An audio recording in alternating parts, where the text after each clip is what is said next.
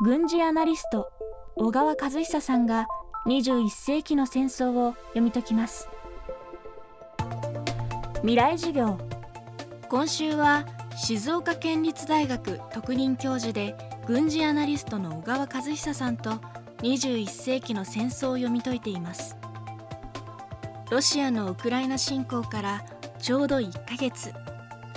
世界各国も仲介に乗り出していますが停戦協議は未だ糸口が見えない状況です。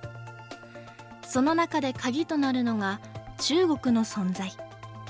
そしてロシアが敵対視する NATO の今後の動きとは。未来授業4時間目。テーマは中国の思惑。NATO の拡大。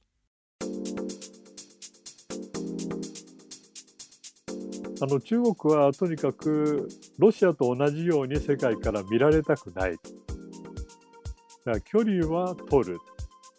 友達じゃないけど必要な嫌な国だよっていうのがあるわけですね。だけど距離は取ってます。下手に軍事援助かなんかやってね、世界から経済制裁食らうと、まあこの秋の党大会、ちゃんと迎えられるかどうかわかんない。習近平ガタガタになっちゃいますよね。で、中国は今国家目標っていうのがあるんで、実はいろんなところであの安全運転中なんですよ。それはね、2049年、建国100周年、この時までアメリカを追い越すという目標があるから、途中で転ぶわけいかないのよ。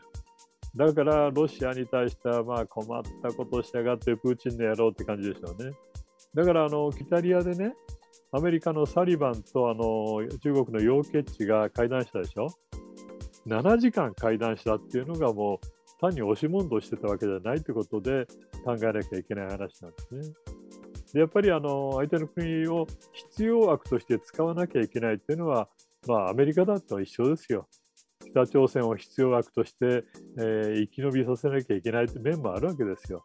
そういう中でロシア、中国、アメリカがまあ、しのぎを削ってるってところがあるわけですね。で、ウクライナの情勢も使えるものは使おうってことですよ。自分の国にとって、まあ、メリットがあるようだったらね。ウクライナ危機をきっかけに北欧のフィンランドとスウェーデンも NATO 加盟に動いています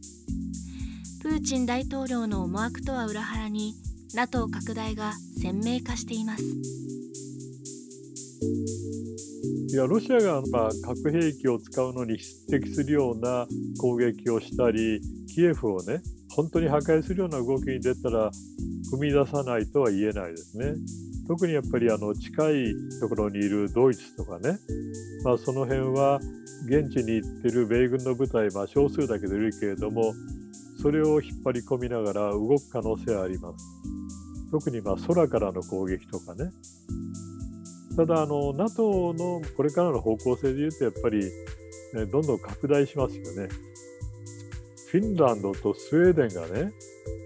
動いたっていうのはもうはっきりしてますよ。スウェーデンっていうのは一応中立国で来てたわけだ。でフィンランドはロシアとまあ旧ソ連と何回も戦争してね勝ったり負けたりしてきた国ですよね。でもそれでもまあ NATO に入らずに来たけど今度入るって言ってる。バルト三国も入ると言ってる。モルドバも全部入ると言ってるんですよ。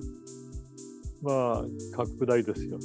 で、ロシアの中にもこれ、右派の軍人たちのグループがね、プーチンに対して、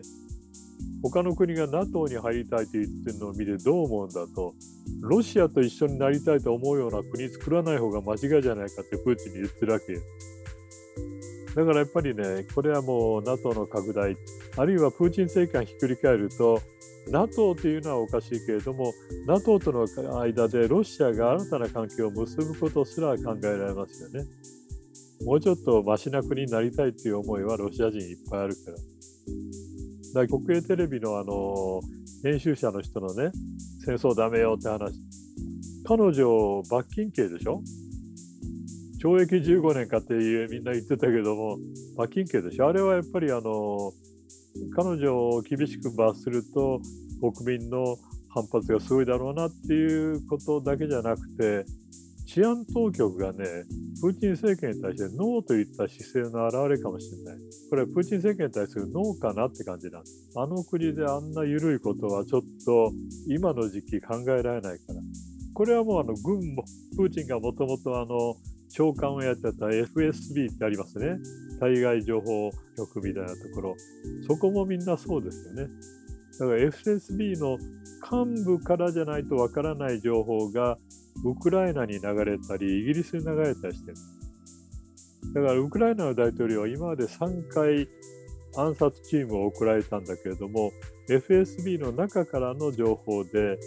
あのウクライナ側が待ち伏せして返り討ちしてるんですよ。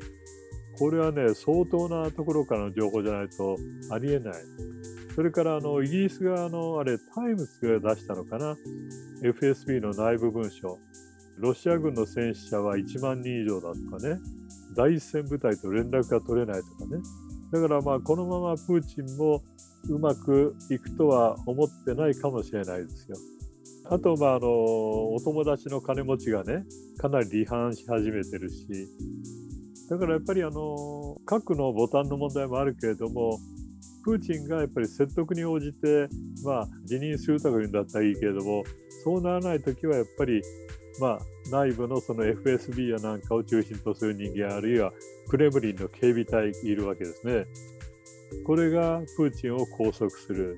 同時にまあ国防大臣と参謀総長を拘束する。で核のまあ問題がないようにしながら着地していくっていうことになるんじゃないかと思うんですよ。それをやらないと相当、まあ、ウクライナ側のダメージは大きいですよね。今週の講師は軍事アナリスト小川和久さん21世紀の戦争をテーマに小川さんの講義をお届けしました今日は中国の思惑 NATO の拡大でした。